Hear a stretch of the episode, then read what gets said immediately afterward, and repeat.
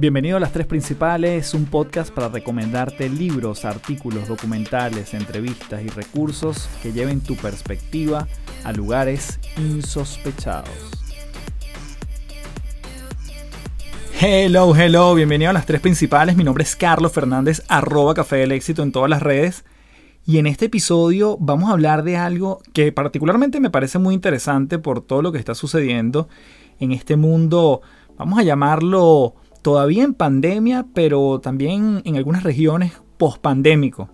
Y es que la gente de Microsoft hizo un estudio hermoso, me pareció a mí, porque da muchas luces de aquello en lo que estamos y aquello que viene, acerca de cómo estamos viendo este mundo del teletrabajo, eh, trabajar desde casa o ir presencialmente a las oficinas. Y la verdad que hay mucha data que ellos recolectaron. ¿Por qué? Bueno, porque básicamente toda su recolección viene de revisar lo que la gente hace en una herramienta que es parte de ellos, que es Microsoft 365. Obviamente los correos provenientes de Outlook y toda la plataforma de Teams que ellos también manejan, aunado con muchísima data que recolectaron de parte de LinkedIn o LinkedIn. Así que hay mucho por donde pudieron ellos recopilar esa información y están revelando los comportamientos, qué es lo que viene, qué es lo que está sucediendo con los diferentes tipos de generaciones, la generación X, la generación Y, qué pasa con los centennials, qué pasa con la gente que quiere retornar a sus trabajos, qué pasa con la gente que quiere quedarse todavía en sus casas. Entonces todo esto lo vamos a estar abordando como siempre en las tres principales, en tres bloques, justamente para darnos perspectiva en qué andamos, qué es lo que está pasando en el mundo y por supuesto con la mayor intención de que lo puedas llevar de una manera práctica a tu lugar de trabajo, bien sea que tengas tu emprendimiento, trabajes en una pequeña empresa o en una gran empresa, que esto te pueda servir incluso hasta como tema de conversación para debatir ciertas políticas o decisiones que estén tomando allí en ese lugar de trabajo. Así que antes de comenzar, como siempre, te invito a que seas parte de mi comunidad en www.patreon.com slash café del éxito. Esta es mi comunidad en línea donde nos reunimos semanalmente, tienes mucho contacto personalizado conmigo, entrego contenido exclusivo de este podcast, las tres principales, cosas que no comparto por otras vías, así que tienes mucho que recibir de parte de esa comunidad, además del networking que se genera por parte de personas increíbles que están allí buscando desarrollarse personalmente. Así que www.patreon.com slash café del éxito, el link lo tienen en la descripción del episodio y comenzamos desde ya entonces hablando de este mundo híbrido, el trabajo presencial, el teletrabajo, qué va a pasar con esto, qué ya está sucediendo y cómo podemos sacarle provecho aquí en las tres principales.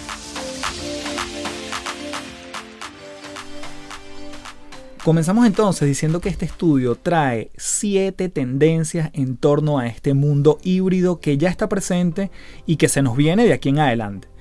Entonces voy a estar discutiendo estas siete tendencias en estos tres bloques de las tres principales, justamente entonces para ir abordándolas una por una.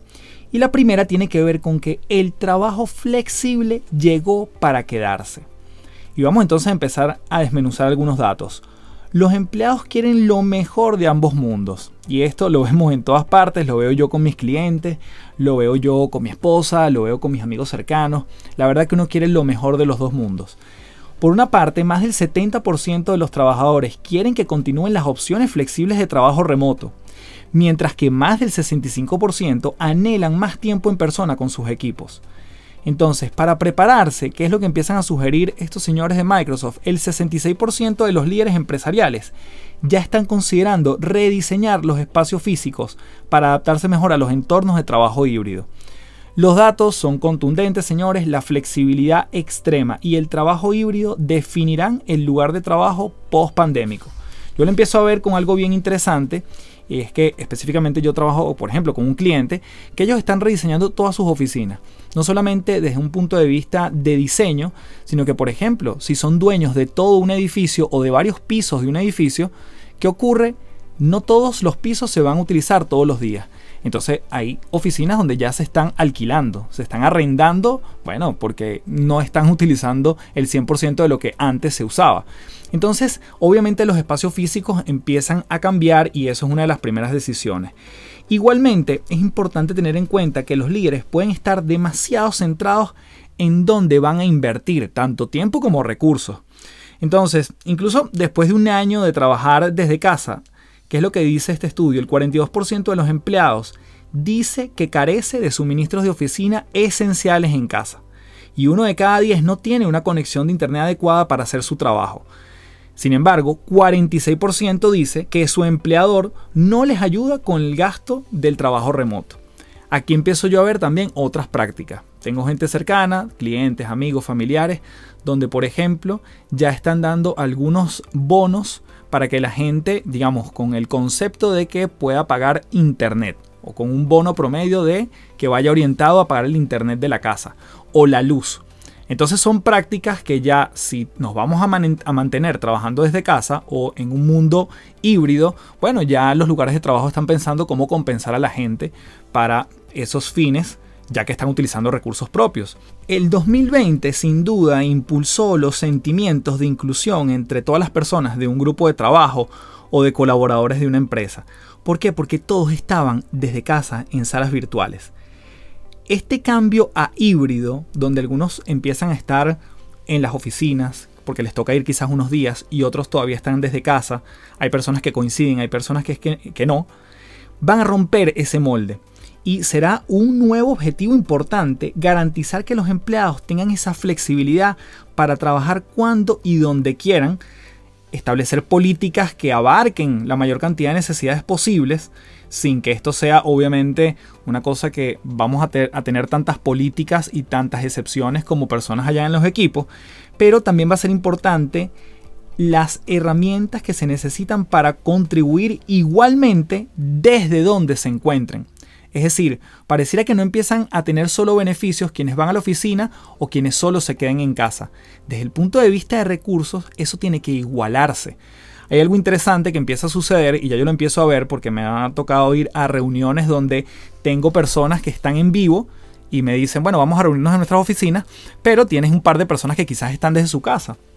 Entonces, ¿qué ocurre? Tienes un individuo que a lo mejor no está escuchando muy bien, y tienes un grupo de personas que se ven a las caras, se ven a los ojos, a pesar de la mascarilla, y pueden interactuar un poco más, digamos, más sostenidamente, más fluidamente que el hecho de lidiar con la pantalla, te veo o no te veo, te escucho o no te escucho, además de un evento real que ya se está dando, que por ejemplo, se termina la reunión, las personas que están conectadas desde su casa, por ejemplo, bueno, le dan apagar la reunión, se acaba para ellos, pero los que están en la reunión presencial es probable que sigan añadiendo algunos puntos a la reunión.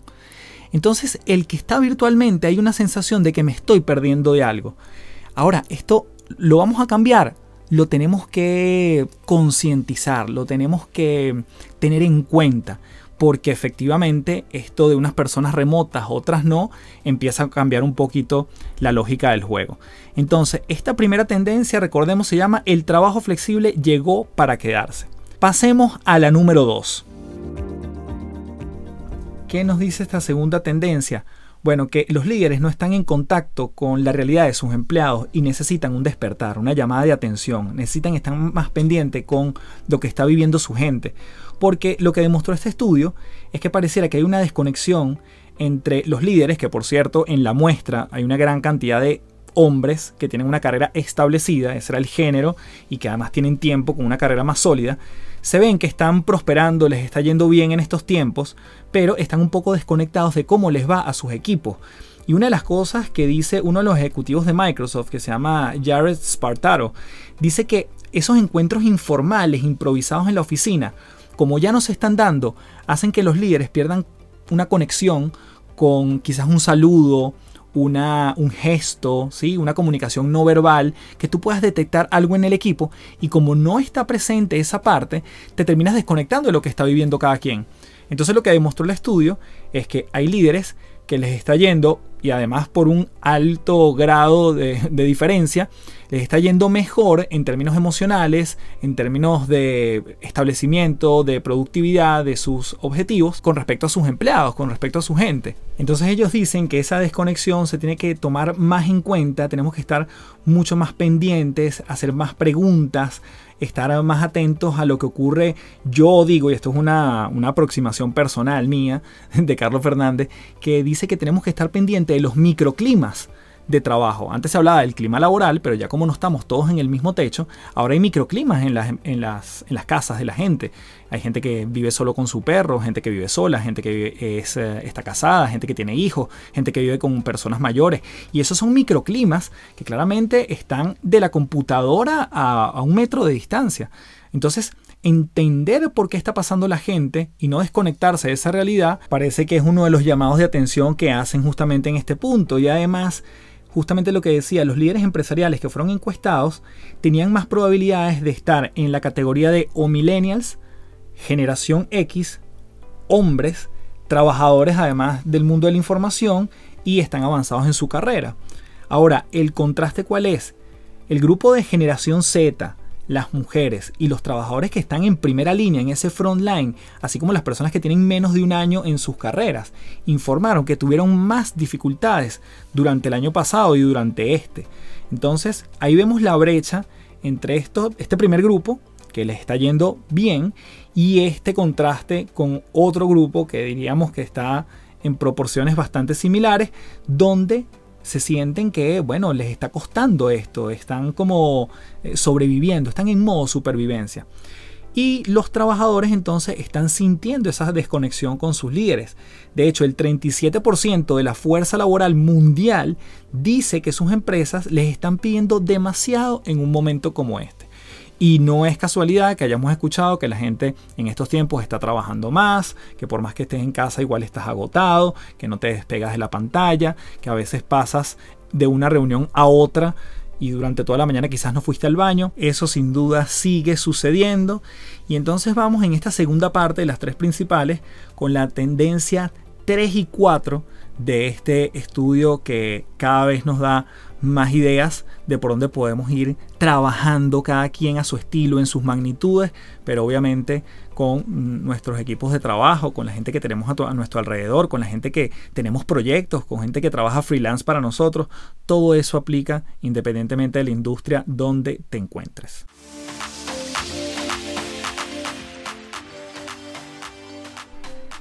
Bien, entonces la tercera tendencia nos dice que la alta productividad enmascara una fuerza laboral agotada. Claramente la gente pareciera que está siendo más productiva. Hay muchísimas empresas que incluso les fue mejor en el 2020 que en otros años. La gente está trabajando. Ahora, dice que la productividad autoevaluada se ha mantenido igual o más alta para muchos empleados durante el año pasado, pero a un costo humano. Uno de cada cinco encuestados globales dice que a su empleador no le importa el equilibrio entre el trabajo y la vida. El 54% se siente con exceso de trabajo. El 39% se siente agotado y miles de señales de productividad que arroja, por ejemplo, esta herramienta Microsoft 365, cuantifican el agotamiento digital preciso que sienten los trabajadores. Ahora, la intensidad digital de los días de los trabajadores ha aumentado sin duda sustancialmente, con el número medio de reuniones y charlas en constante aumento desde el año pasado. Específicamente, cuando ellos compararon las tendencias de colaboración en Microsoft 365 entre febrero del 2020 y febrero del 2021, fíjense todo lo que se empezó a arrojar. Número 1. El tiempo dedicado a las reuniones de Microsoft Teams se ha aumentado 2.5 veces a nivel mundial. Aparte de una caída en las festividades de diciembre, sigue aumentando. La reunión promedio es de 10 minutos más, aumentando de 35 a 45 minutos. El usuario promedio de Teams envía un 45% más de chats por semana y un 42% más de chats por persona fuera, y atención de esto, fuera del horario laboral y los chats por semana siguen aumentando la cantidad de correos electrónicos entregados a clientes comerciales y educativos durante febrero en comparación con el mismo mes del 2020 aumentó, atención con este número, en 40.6 mil millones la cantidad de correos que se entregaban. Y ellos lo que han visto es un aumento del 66% en la cantidad de personas que trabajan en los documentos, digamos, compartidos. ¿no? Esto pudiese apuntar la productividad, es bastante natural, pero fíjense el costo humano que viene asociado a estar también en 100% teletrabajo, cuando esto se compara quizás con otros años. Entonces ellos lo que dicen es que esta vorágine de comunicaciones sin duda no está estructurado y en la mayoría de los casos no está planificado. El 62% de las llamadas y reuniones no están programadas. Entonces, bueno, aquí empezamos a ver el hecho de que te agenden una reunión y tú ni sabías, que de repente estabas por fin, calculaste que en la próxima hora te ibas a concentrar, pero de repente alguien te está llamando por el chat o un chat se convierte en vamos a hablar unos minutos y se transformó en algo de media hora. Eso está sucediendo. Los trabajadores sienten la presión de mantenerse al día y ni hablar de lo que yo he visto en gente que se estresa por decir, bueno, si me ven con el circulito verde es que saben que estoy conectado. Pero si me ven away o si me ven, bueno, que estoy fuera, que estoy offline, va a significar que no estoy trabajando. Entonces empieza esa dualidad. A pesar de la sobrecarga de reuniones y los chats, el 50% de las personas responden a los chats de Teams en 5 minutos o menos. Un tiempo de respuesta que no ha cambiado año tras año. Esto se ha mantenido. Esto lo que demuestra es la intensidad de la jornada laboral y que lo que se espera de los empleados durante este tiempo ha aumentado significativamente. Entonces, la sobrecarga digital es real, damas y caballeros, y por supuesto sigue aumentando. Eso nos hace llevar entonces este podcast a la cuarta tendencia de este estudio. Y particularmente esta me parece súper interesante. Dice, la generación Z está en riesgo y será necesario reactivarla. Recordemos que la generación Z son los que tienen entre 18 y 25 años y además son personas, que este es el lado que ellos abordan, que por primera vez están viviendo un primer trabajo, se incorporaron al mundo laboral en plena pandemia o gente que sí, no tenía mayor experiencia en un lugar de trabajo, lo contratan y ya está en su casa. Nunca tuvo una comparación con lo que era trabajar bajo un mismo techo con su grupo de colaboradores. Entonces, un grupo demográfico que se pasa por alto parece que está sufriendo en este momento. Es esta generación Z, donde se dice que el 60% de esta generación dicen que simplemente están sobreviviendo o luchando a fondo en este momento. Trabajar en red como alguien al principio de su carrera se ha vuelto mucho más abrumador desde el cambio al trabajo completamente remoto, especialmente desde que se cambió a un equipo totalmente diferente durante la pandemia. No hay conversaciones de pasillos, encuentros casuales, una pequeña charla durante el café. Es difícil sentirse conectado incluso con mi equipo inmediato y mucho menos construir conexiones significativas en toda la empresa. Esto lo dice Hannah McConaughey, directora de marketing de productos de Microsoft. Entonces, es más probable que esta generación, por naturaleza, por su edad, sea soltera y está al comienzo de sus carreras, lo que hace más propenso a sentir los impactos de este aislamiento, luchar con la motivación en el trabajo, carecer a veces de medios financieros para crear lugares de trabajo adecuados en el hogar, los encuestados informaron que tenían más probabilidades de tener dificultades para conciliar el trabajo con la vida y de sentirse además agotados después de un día de trabajo típico. Esto 8 puntos por encima del promedio, con aquellas generaciones que son mayores. La generación Z también informó dificultades para sentirse comprometido o emocionado con el trabajo, hablar durante las reuniones y aportar nuevas ideas. Nuevamente recordemos el efecto que esto ya se empieza a visualizar en gente que no tiene experiencia previa en un ecosistema, entre comillas, normal que se tenía antes. No es lo mismo, cosa que yo he visto en amigos, familiares, sobre todo muchos clientes también, que quizás han pasado, después de tener una carrera en un lugar de trabajo, migraron a otra organización, migraron a otro lugar de trabajo, los contrataron en otro lugar. Y ellos entonces, bueno, ahora en este nuevo trabajo nunca han conocido a la gente con la cual están en persona, pero saben cómo era la dinámica porque la conocieron pre-pandemia en el otro lugar. La generación Z ni siquiera tiene idea de eso, no tiene con qué comparar. Entonces las nuevas generaciones ofrecen nuevas perspectivas, esta gente desafía el status quo y sus contribuciones son fundamentales. Entonces es importante tener esto en cuenta para que se puedan establecer y alinear expectativas y actitudes hacia el futuro del trabajo. Asegurar que la generación Z tenga un sentido de propósito y bienestar es un imperativo urgente en este cambio a híbrido y entonces vamos con la tercera y última parte de este podcast donde vamos a hablar de la tendencia número 5, 6 y 7 de este gran estudio nuevamente que espero que te esté sumando un montón. Y antes de comenzar con esta última parte, te recuerdo que si quieres llevar este tipo de mensajes, así como cualquier tipo de conferencia, taller, workshop a tu lugar de trabajo, me puedes escribir a www.cafedelexito.online o me puedes escribir directamente por arroba en Instagram. Esto es aquellas cosas a las cuales yo me dedico, poder llevar a las empresas a ese próximo nivel, interactuando con los colaboradores y llevándolo además a cualquier parte del planeta Tierra.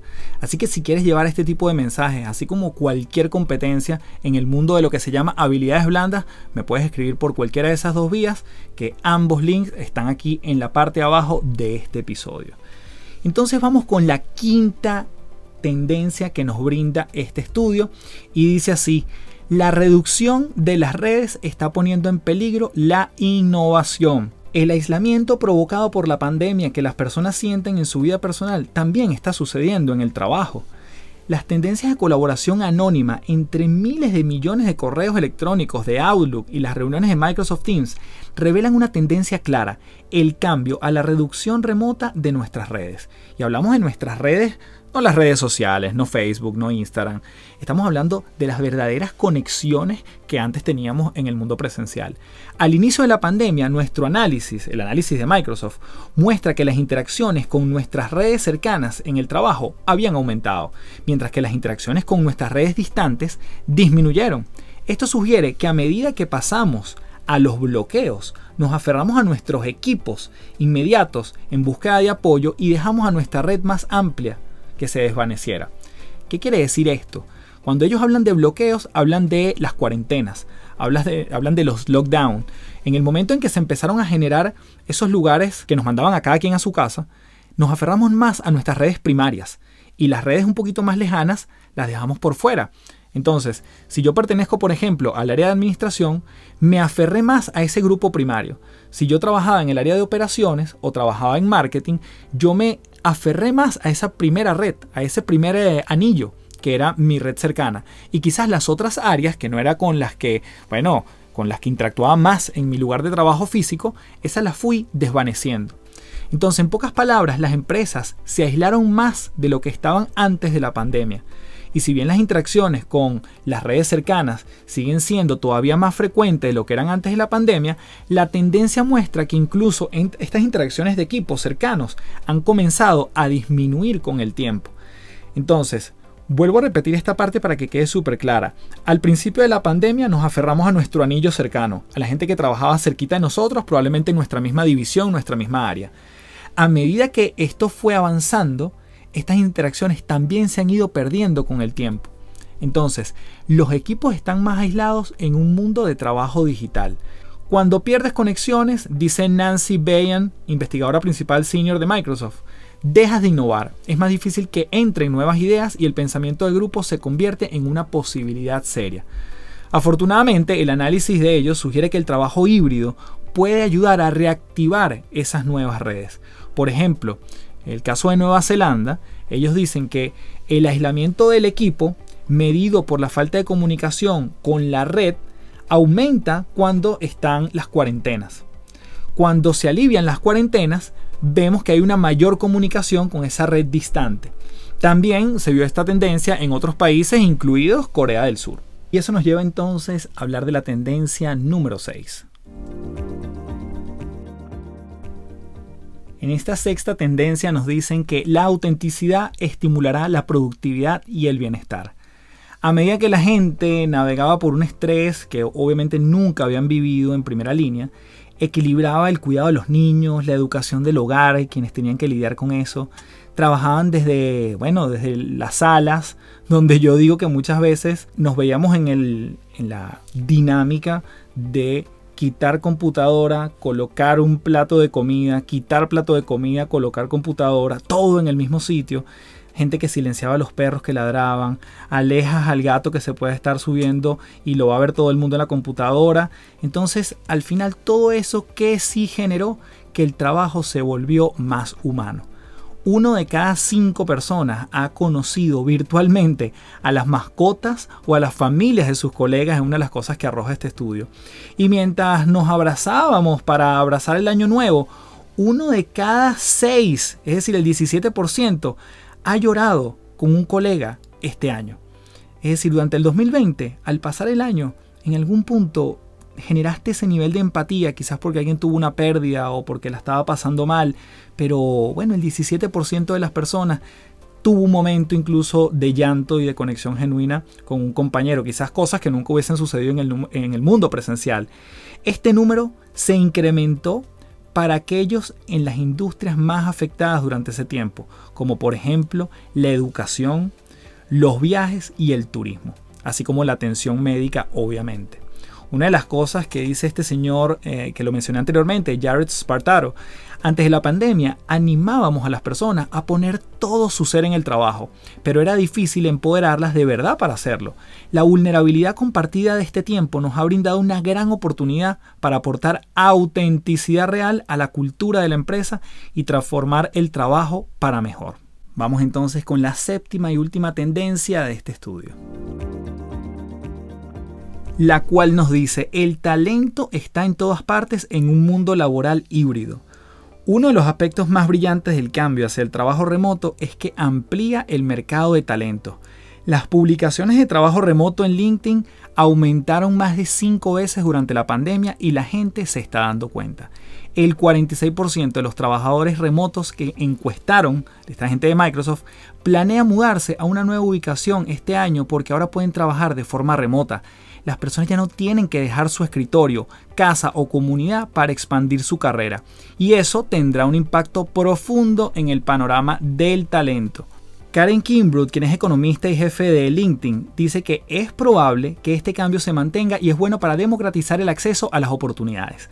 Las empresas de las principales ciudades pueden contratar talentos que pueden no tener los medios o el deseo de mudarse a una gran ciudad y en las ciudades más pequeñas, las empresas ahora tendrán acceso a talentos que pueden tener en un conjunto de habilidades diferentes al que tenían antes o el que tenían disponibles antes. Un análisis gráfico económico de la gente de LinkedIn muestra a las mujeres de la generación Z y a los que no tienen título de posgrado como los grupos con más probabilidades de postularse para este tipo de trabajos. Entonces empezamos a ver justamente que hay cosas que están en juego en todo lo que hemos mencionado. Y así va cerrando este estudio. Nos dice, ¿qué nos estamos jugando? A medida que el mundo se abre, más empleados em, evalúan su próximo paso. Hoy en día, la investigación de la gente de Microsoft muestra que es probable que el 41% de la fuerza laboral global considere dejar su empleador actual durante el próximo año y el 46% planea hacer un cambio importante o una transición profesional. Y para cerrar entonces ellos nos concluyen diciendo cuál es el camino a seguir. El conjunto de estas siete tendencias muestran que ya no estamos atados a nociones tradicionales de espacio y tiempo para trabajar juntos. En cambio, podemos dejar de lado nuestras suposiciones de larga data y cambiar el modelo mental para adoptar una flexibilidad extrema. Con estas estrategias que voy a mencionar a continuación, los líderes empresariales y además, si no eres líder o no, yo digo, puedes proponerlo igual. Creo que hoy más que nunca se necesita que la gente proponga porque nadie tiene las respuestas. Estamos en un proceso todavía de muchísima adaptación.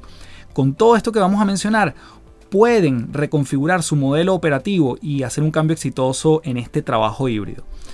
Entonces, número uno, cree un plan para empoderar a las personas para una flexibilidad extrema.